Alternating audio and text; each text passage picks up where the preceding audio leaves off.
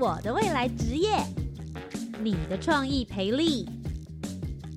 我们的公共参与，一起迈向国际，壮游体验。你的青春，你的青年时代，这里是青年故事馆。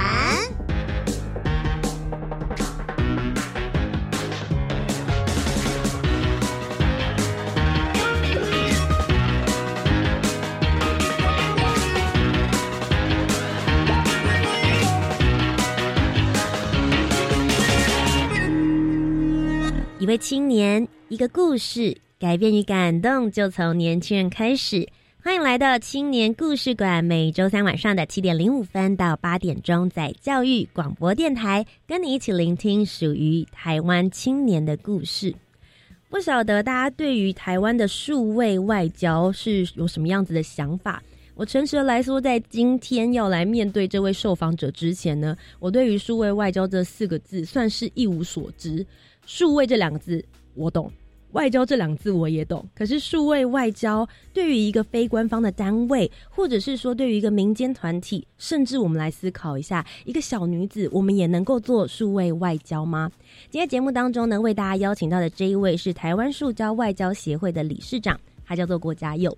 我真的其实蛮佩服他的，年纪轻轻的，可是他很有他自己的想法。同时之间呢，他用自己的方式去接触到了不同国家的人，将台湾的这些资讯带出去，同时也把国际世界带回到台湾青年人的眼中。那其实教育部青年发展署每一年的时候也有举办一个叫做全球青年趋势论坛，在去年二零二零年的时候呢，嘉佑就有。受邀到了这个论坛当中，跟我们分享了很多他对于数位外交以及在台湾青年怎么样子来面对疫情时代的一个情况。而今年二零二一年全球青年趋势论坛呢，也即将在十一月的时候登场。今天我们就在节目当中一起来听听嘉佑有什么样子的想法。那么我们就先来听听嘉佑的声音喽。Hello，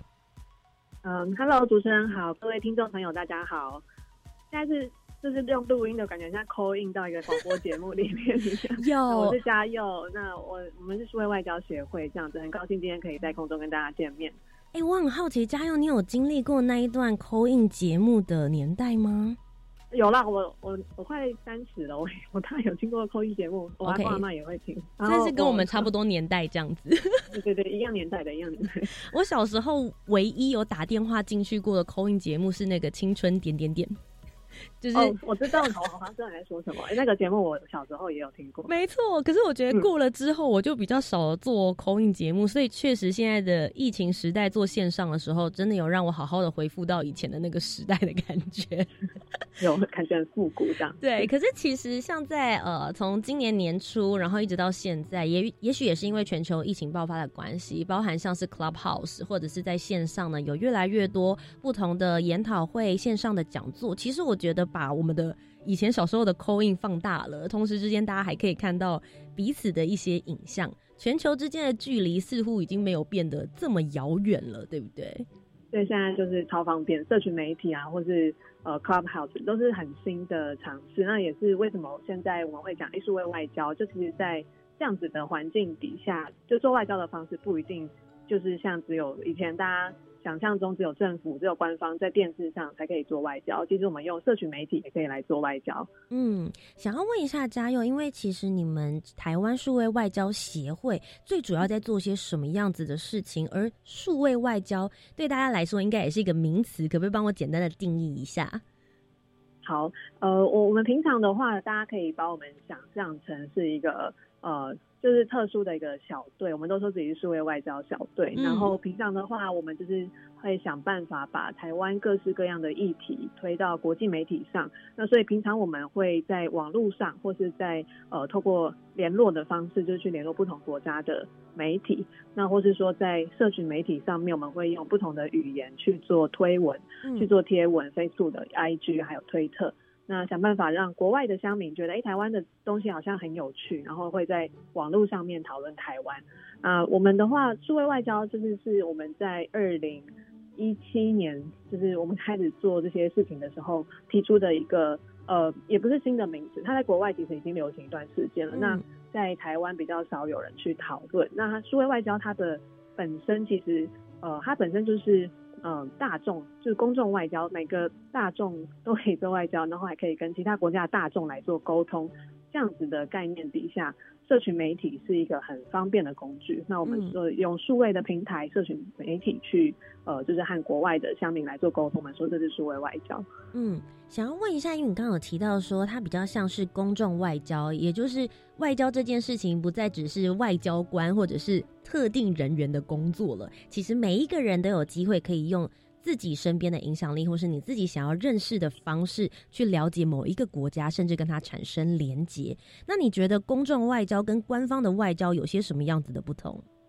嗯，官方的外交很重要，就也还是要做。但是像因为资讯管道太多了，就是我们没有办法光靠政府来打理所有台湾对外的形象或出去的资讯。那其实，在资讯这么流通的时代里面呢？我们每个人都有可能代表台湾，在网络上或者在现实生活中去给外国人一个关于台湾的印象。那呃，我们就会说，就是在公众外交跟政府传统的外交上比较不一样的地方，会是呃，政府的传统外交比较多会是经济利益或是军事利益的一些交换，他们是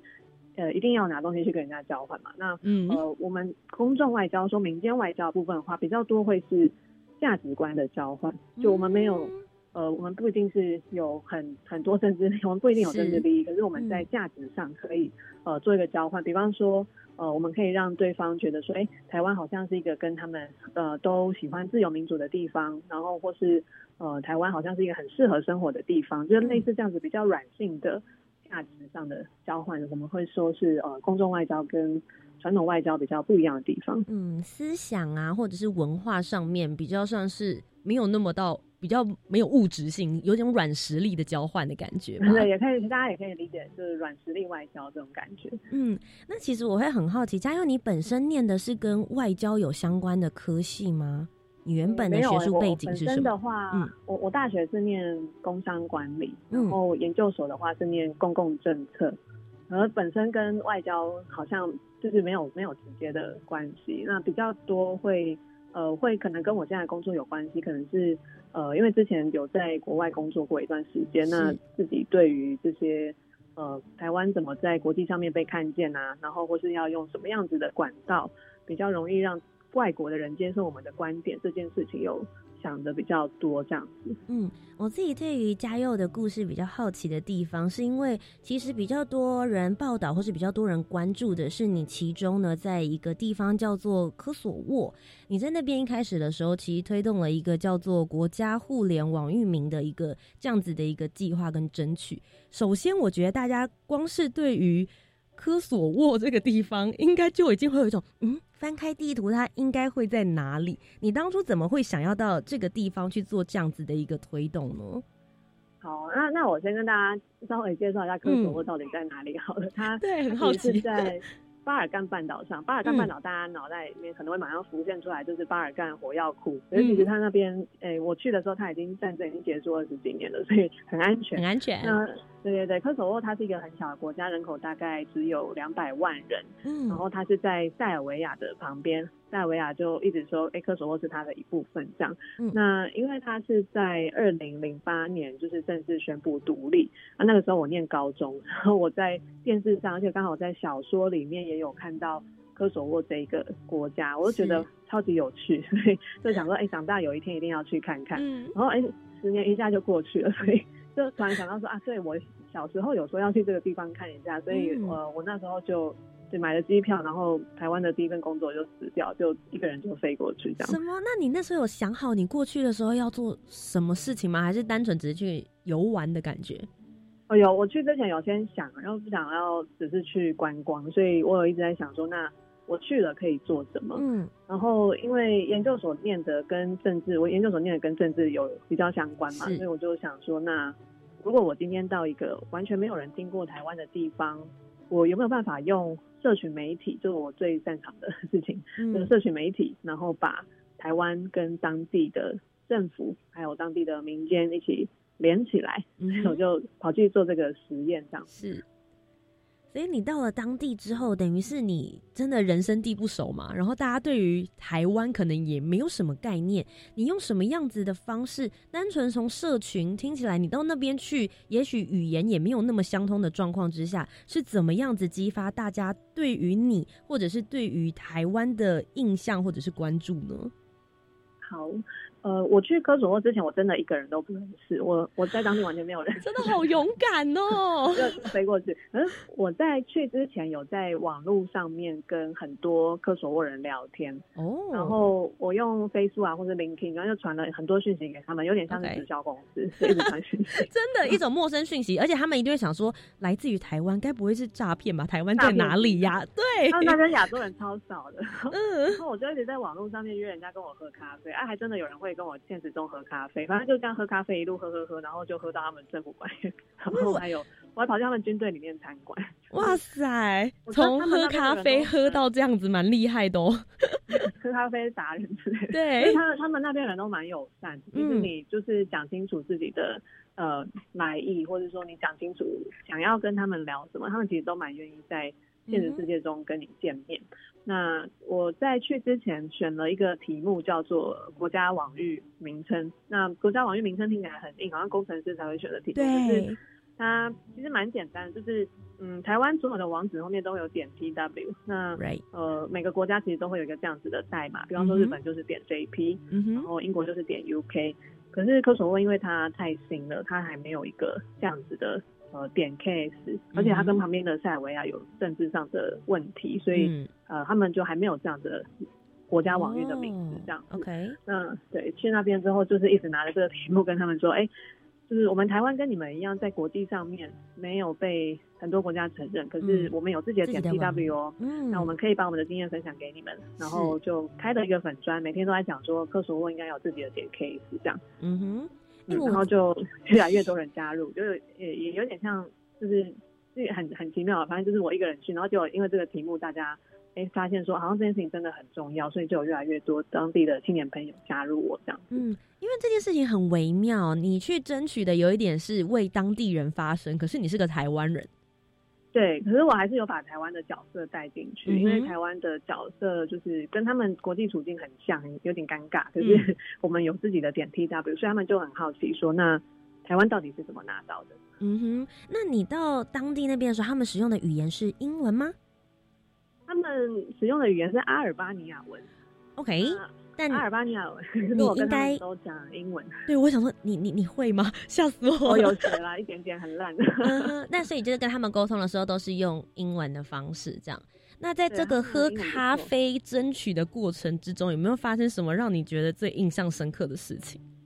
最印象深刻的，我想一下哦，可能是有一次，有一次我跟其中一个艺术大学的教授在喝咖啡，然后。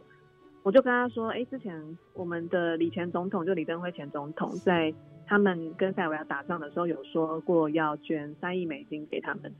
然后那个艺术大学的教授听了，马上就说：“我的天哪，我一定要画一幅画给你们的前总统。”就是他觉得他觉得很感动，所以他就马上问我说：“我觉得这个有没有可能，就是可以让他的画就是送到李登辉前总统的手上这样子？”嗯。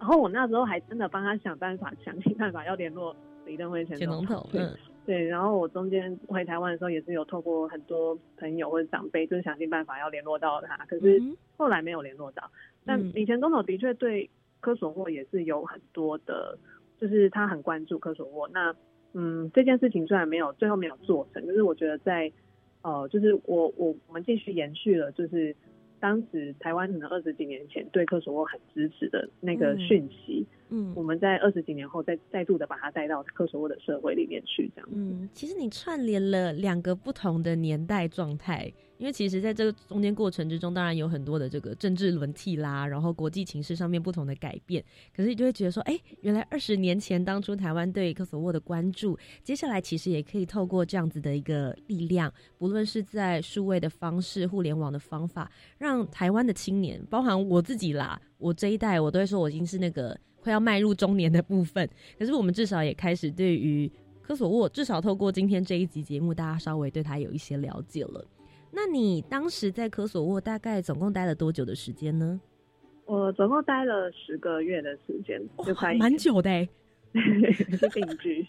你就是定居在那边，就找了一个房子，然后就租房子，就跟大家一样，租了一间房子，然后。呃，每天在家用电脑上班，然后要办活动或者要跟科索沃当地的职工讨论的时候，我们就到咖啡店去。嗯，哎，我可以问一个比较现实一点的问题吗？我相信有很多的青年啊，都会想说，哇，这个很帅，有一种社会实验，然后又能够帮助台湾的能见度在不同的国际上面有一些不同的发声方法。那主要维生的方式是什么呢？比如说透过申请。我去那边就是在烧我自己的存款，老本，对，把它当成是一个实验或者一个创业。那我在去科索沃之前，我就是我就是算一算，说好我在台湾工作的存款，然后我也有去参加一些呃计划比赛，有拿到奖金奖金，然后就是这样子算加一加，哦，好像可以让我在国外生活一年，所以我就去了，这样。那你到科索沃那一边之后，你觉得它跟台湾有些什么样子相似的地方，或是很不同的地方吗？可以跟我们分享同跟异。好啊，呃，相似的地方可能就是呃，科索沃人跟台湾人一样，他们非常的在意外国人对他们的看法，因为。就是科索沃是一个那时候我到那边的时候，其实才独立九年，就他们很想要知道说，哎，外国人到底知不知道我们是一个国家，然后或是说，哎，外国人对我们的看法是怎么样子？我觉得跟台湾人有一点像，然后跟我们比较不一样的地方，我觉得他们那边是一个非常嗯比较传统，然后呃很重视家庭价值的地方。我我不是说台湾人不重视家庭价值，我的意思是说他们很。有一种宗亲宗亲制度的感觉，然后比较有一点点排外，因为他们就是比较相信自己的家族里面的人，然后大家都很早就结婚了。我去那边的时候呢，我那时候去的好像是二十六岁，然后因为他们他们全国的平均年龄是二十七岁，我在那边已经全国平均年龄二十七。对，我觉得我在那边有点偏老了，然后呃，我又觉得哎，然后这边这种二十出头岁，很多人都结婚了，这样子，我觉得哎，是跟台湾蛮不一样的。是，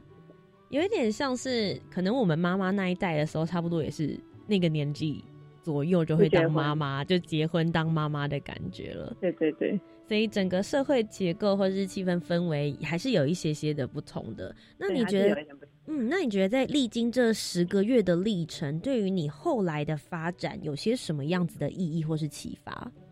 嗯，我在那边待了十个月之后，就是也真的有在当地的媒体有蛮多的曝光，然后他们发现说，哎，其实这个网域这个题目好像是他们国家前一阵子一直忽略的议题，所以很多。呃，很多节目会找我去讲，就有点像名嘴这样，亚洲名嘴，找我去讲。嗯，然后也跟我的科索沃的伙伴也会一起上电视什么的。然后，呃，最后甚至在他们的国家博物馆有做一个策展，就我有做一个展览这样。那那个展览是也是把台湾还有科索沃两边的青年朋友就是拉进来一起做策划。所以我在当地待了这快一年的时间，嗯，就我发现说，其实社群媒体它是真的可以在现实世界中去提升两国的互相认识的程度，或是去建立一个信任感这样子。那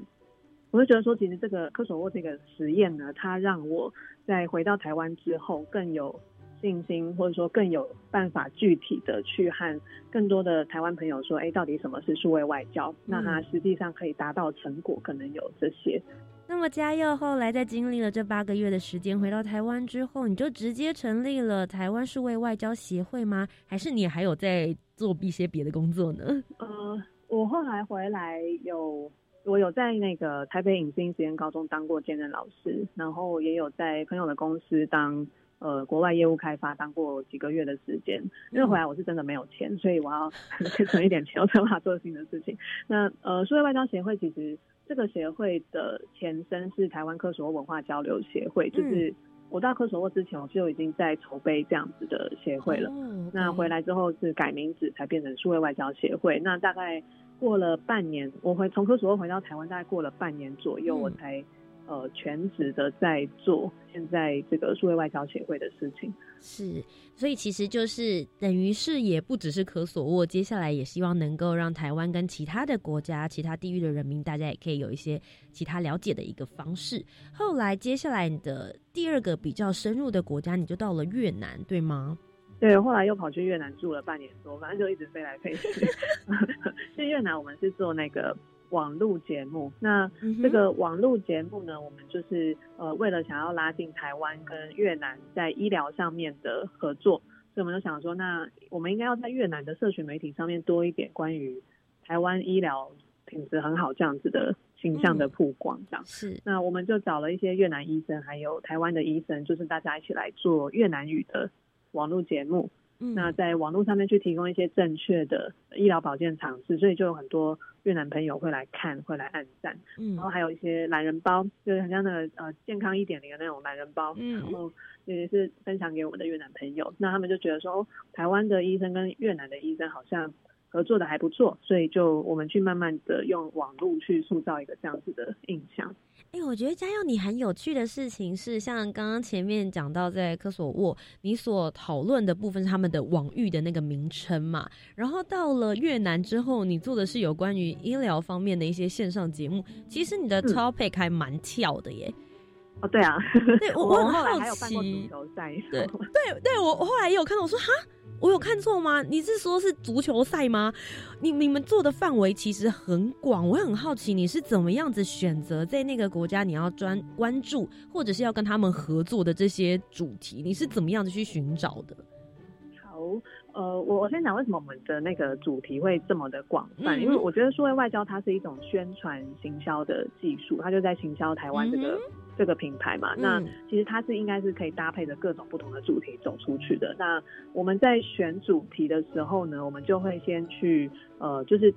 其他国家的网络世界里面先去调查，说，哎，当地人到底比较喜欢讨论的话题到底是什么？那我们一定一定是搭着他们喜欢的话题，然后才呃去选择我们要把台湾放进去的题目跟角色。是。那刚才有讲到那个足球赛的部分，足球赛事之后。有在做中南美洲、拉丁美洲那一区的发展的时候，发现说，哎，中南美洲人好喜欢踢足球，所以我们后来才选选做足球赛这样子。是，其实听到这边的话，大家应该会觉得说：“天哪，嘉佑真的是触角非常的广，听起来好像很容易哦。”但你要了解一个地区他们的文化、想法、概念，然后去研究他们的社群媒体，甚至是面对不同主题的时候，你应该要怎么样子来选择描述的方法？你的数位行销力究竟还有哪一些地方可以值得深究？还有刚刚也提到了，我觉得足球赛实在非常有趣，所以在下一个节目当中呢，我们就继续的来请嘉佑为我们来做解。答，稍微休息一下，再回到我们的青年故事馆。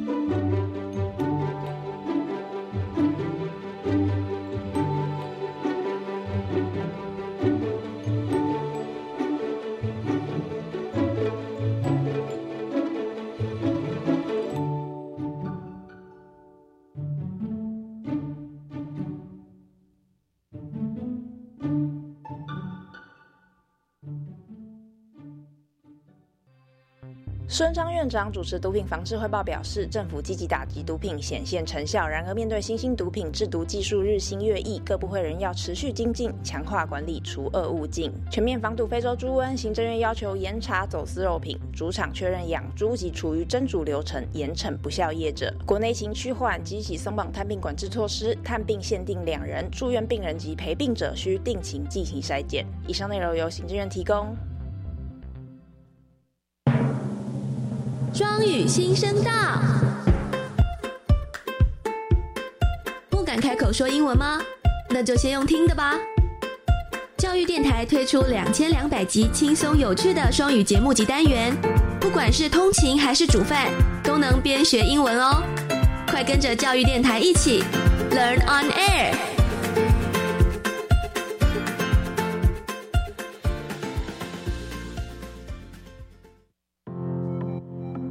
大家好，我是高雄市政府青年局局长张怡礼。疫情期间，你们产生哪些喜爱的新奇事物呢？Action 熊耀眼全国戏剧短片比赛即日起征建到九月十三号，活动总奖金高达十万元。熊爱 N 的笑脸，赶快手刀报名起来！详情请搜寻 Facebook 活动专业二零二一 Action 熊耀眼全国戏剧短片比赛。意下的爱，以上广告由高雄市政府青年局提供。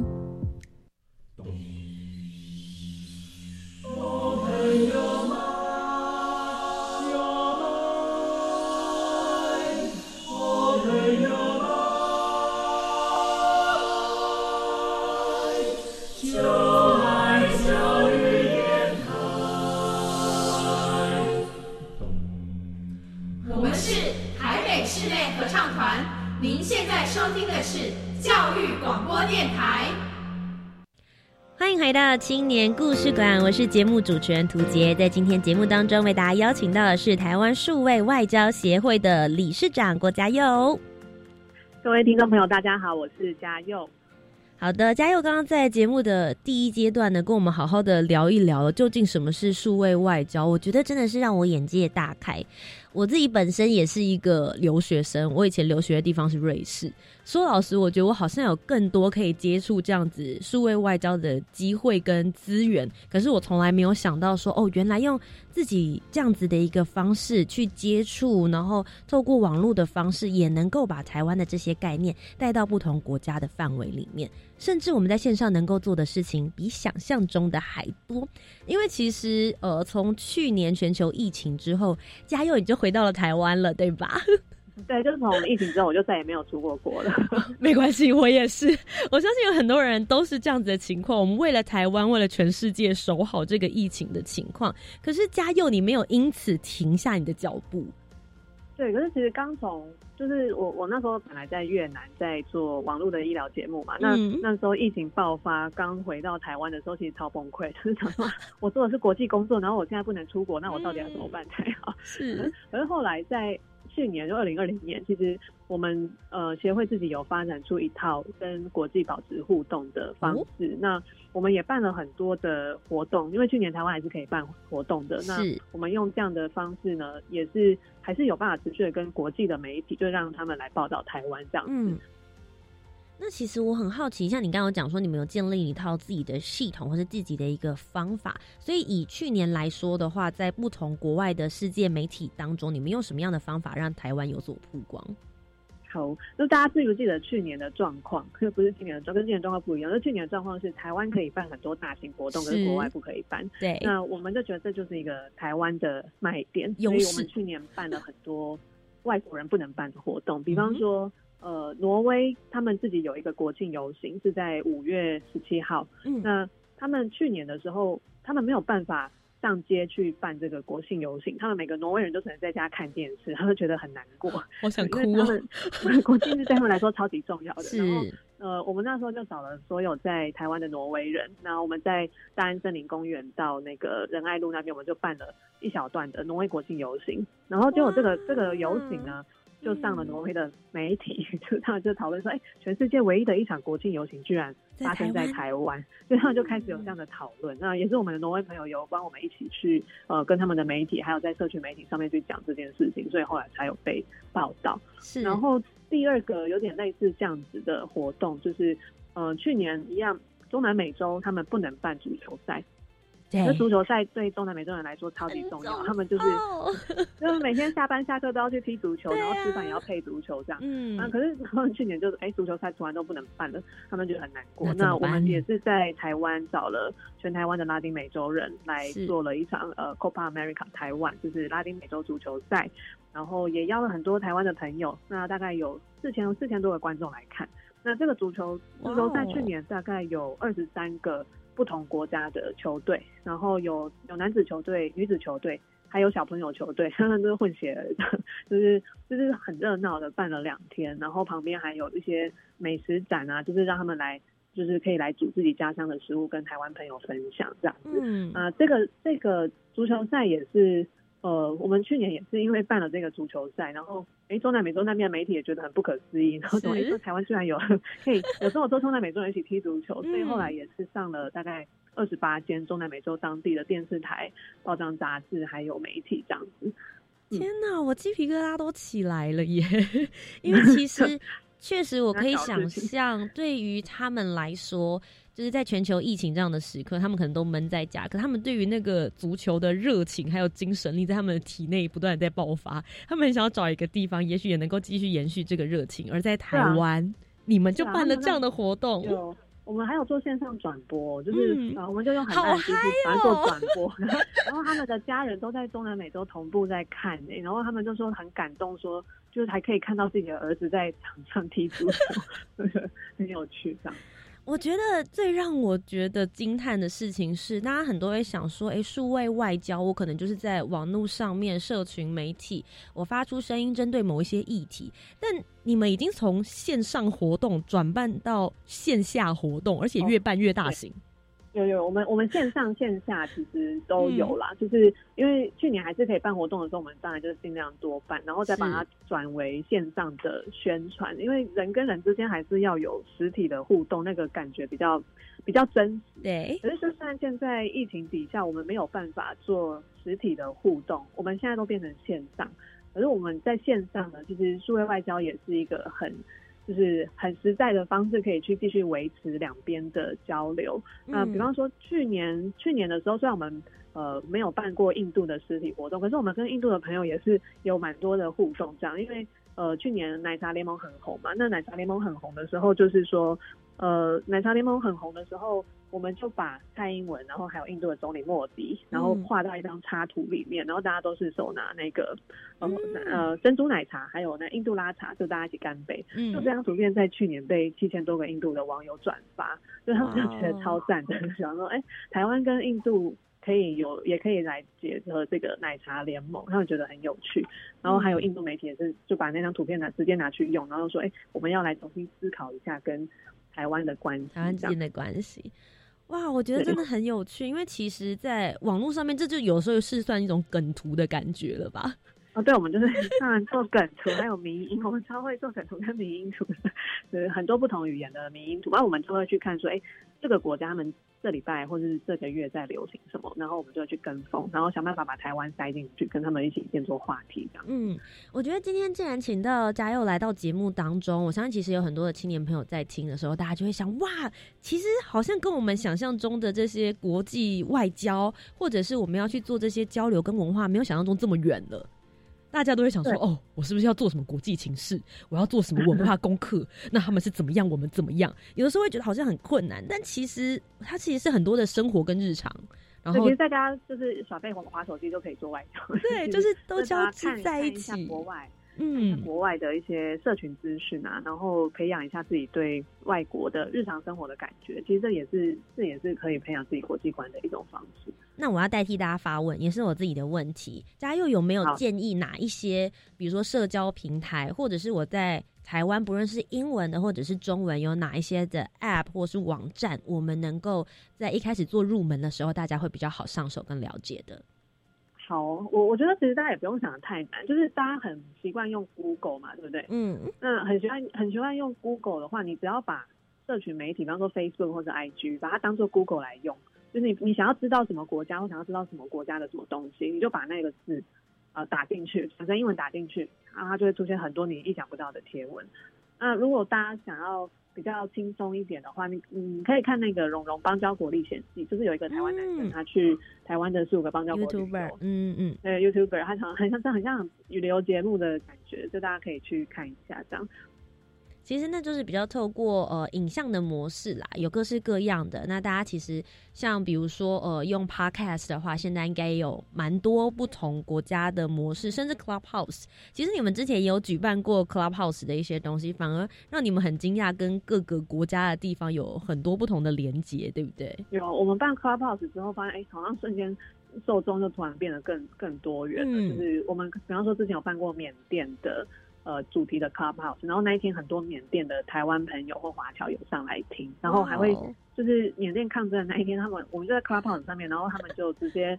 线就直接在线上跟我们分享说他们当天什么被断网啊，什么他们早上去参加抗争，好及时哦，很及时的吓死人。所以就是我觉得 Clubhouse 也是一个它可以把全世界的人聚集在一起的一个很奇妙的平台。其实网络就是这样，社群媒体就是这样子。那嗯，如果大家想要。听 podcast 的话，其实我们现在有出 podcast 啊，叫《普通人的外交行动》。那《普通人外交行动》里面，我们就是有比较详细的去跟大家说，哎，我们在执行这些事情是怎么从零到一，然后中间可能遇到什么困难，或者说我们的外国朋友，我们有实际的去采访这些跟我们一起在做数位外交的外国朋友，他们的心得感想这样子。嗯。其实嘉佑在推动的过程之中，我们现在听到的当然都是觉得哦很开心，很有成果，然后有很多他已经在推行行动的一些方案或是内容。但我相信中间这些过程，从二零一七年到现在，还是多多少少会遇到一些挫折或者是挑战。有没有你自己觉得哦那一场挑战对你来说真的比较辛苦，但你已经跨越过去的这种？比较辛苦，我觉得嗯辛苦。其实很很多，就是就是听起来好像好像都很顺遂的样子。其实大家都会知道，其实出来做做这些事情不一定都是轻松的。那呃，我觉得比较挑战的事情，对对目前的我来说，我觉得是团队的带领跟管理。就是我我们团队现在其实有十二个正职人员，然后然后也有大概十几个兼职朋友，所以所以我我觉得在带领团队上。呃，需要有自己，不管是自己心心灵，还是说自己的体力上，都要有足够的成长，才有办法去呃带领团队往一个更明确的方向走，这样子。嗯，那其实，在你有提到从二零二零年疫情开始爆发之后，你们就一直待在台湾，然后一直到现在二零二一年，协会的下一步，或者是你们下一个想要关注的国家或者是主题，可不可以跟我们微微的透露？哦，可以直接透露没关系，可以直接是不是？对啊，这么公开。我我我们希望说，我诸位外交协会希望未来可以成为就是台湾国际沟通或者说国际交流人才的一个平台。那因为我们每年都会培训大概七十位的志工，我们每个月上课，然后让大家去用呃不同的方式在就是在上课之后，他们回到自己的工作或回到自己的学校，就可以把这些数位外交的。技巧应用到自己的工作里面去做，为台湾做国际宣传。嗯，那我希望这几年这样子一直不断不断的累积下来，那呃会有越来越多人知道我们协会，那也有越来越多人去呃理解到说，哎，社会外交或者说我们要在国际上面帮台湾做宣传，可能会有哪些步骤？嗯，那我会希望说，呃，知道这些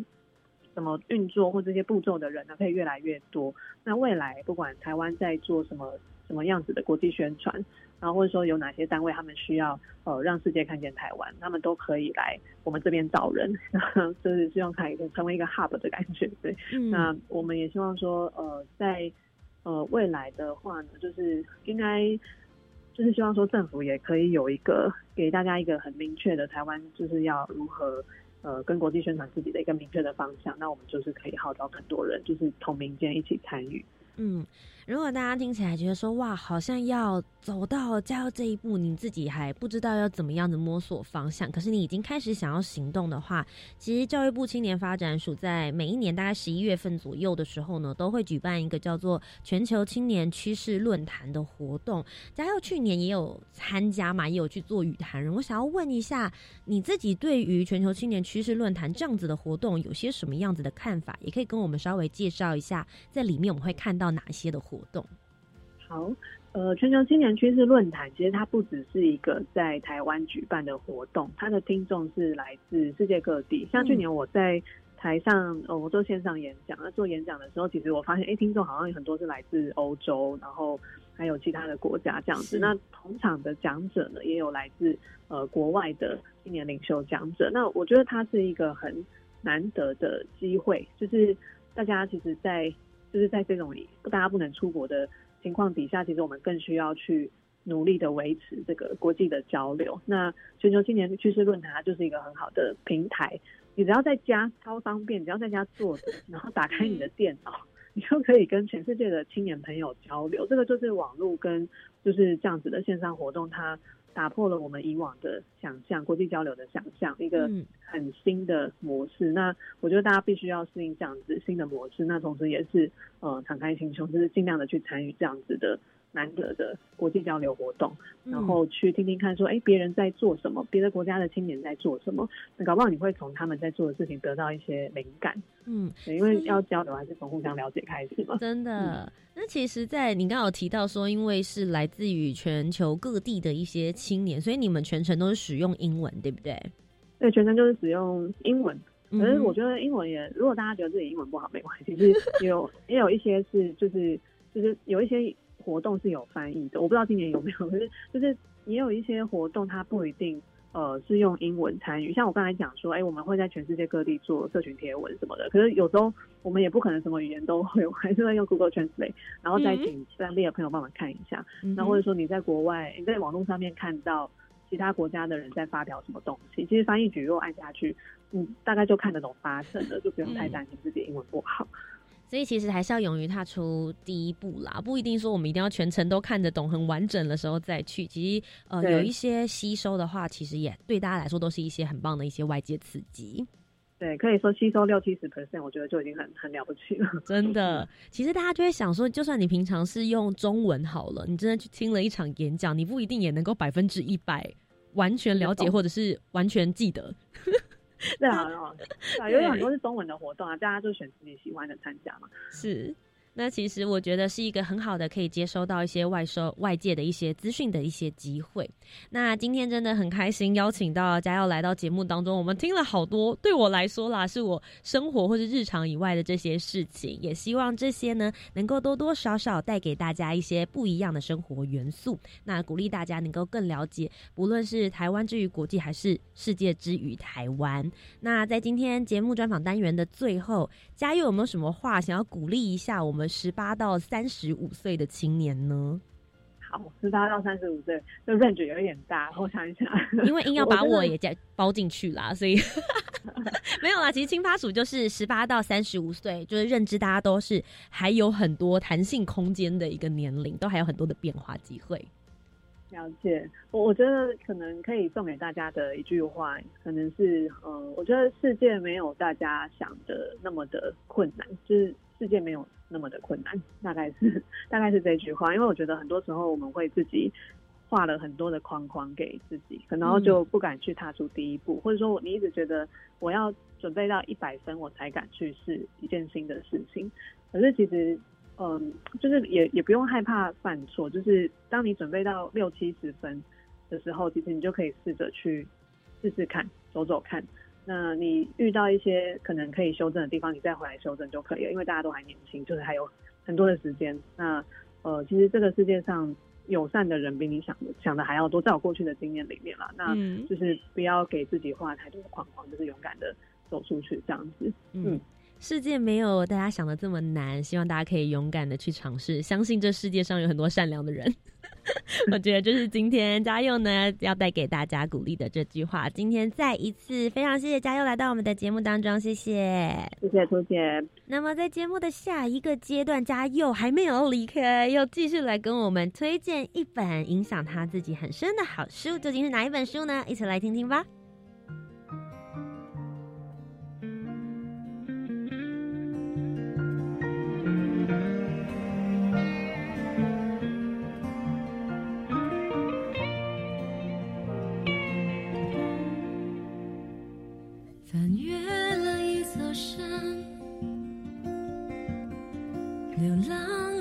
小城市，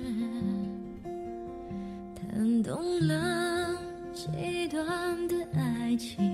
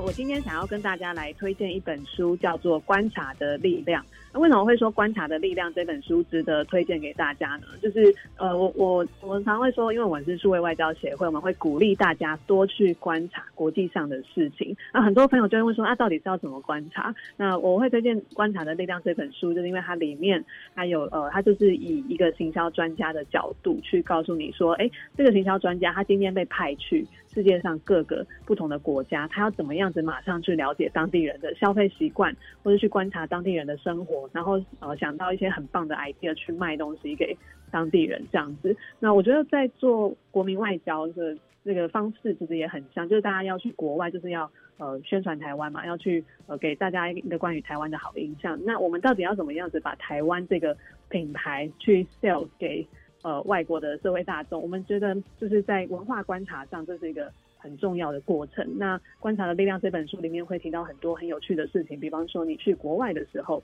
你可以去观察呃当地的计程车，你可以去跟计程车司机聊天，然后去观察他们通勤时间，当地人都是怎么样。通勤，因为大家在通勤时间常会做很多奇怪的事，等下他会给你一些这样子的小技巧、小步骤，然后让你更快速的去理解外国的文化，然后融入当地，然后也知道怎么去跟他们去行销你的理念还有社会议题。那这本书《观察的力量》推荐给大家，谢谢。今天非常谢谢嘉佑来到青年故事馆当中。最后，大家如果对于台湾数位外交协会他们正在做的事情有兴趣的话，我们应该要在网络上面 Google 或是搜寻什么才可以找得到你们呢？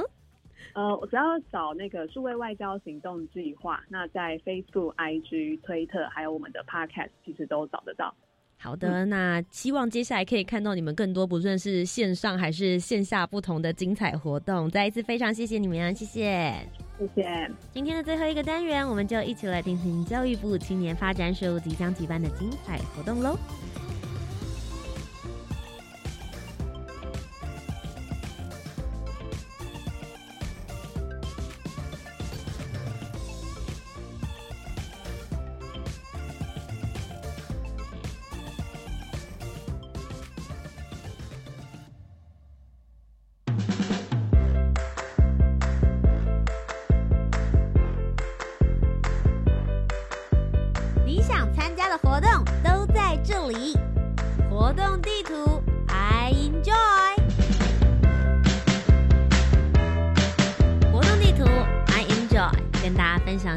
青年发展署即将举办的精彩活动。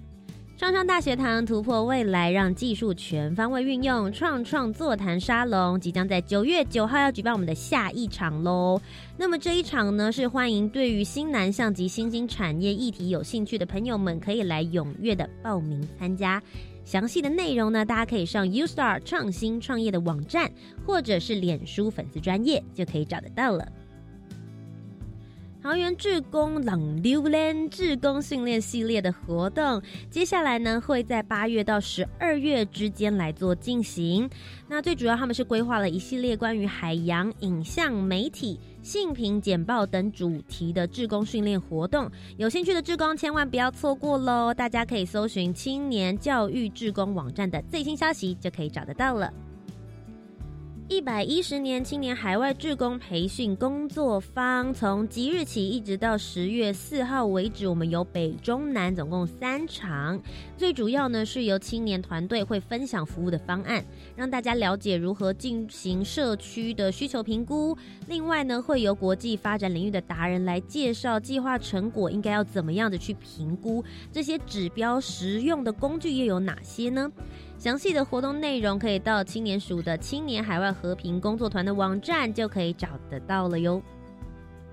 今天的最后一个活动是一百一十年青年海外志工交流沙龙，从即日起一直到十一月一号为止，都是我们的相关活动时间。那最主要这一次呢，是邀请了许多组队服务泰国、柬埔寨、马来西亚的团队，以实际案例探讨以及对话来构思问题解决最有效的方法。并且没和个别服务国内的团队，让大家可以做一些彼此的串联，最主要是可以让资源可以发挥最大的效益。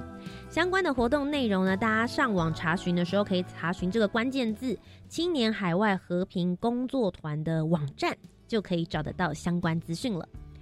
以上就是本周的青年故事馆。如果你喜欢我们今天的节目内容，可以锁定。每周三晚上的七点零五分到八点钟，在教育广播电台，我是节目主持人涂杰。那么我们就下周三节目再见喽，拜拜。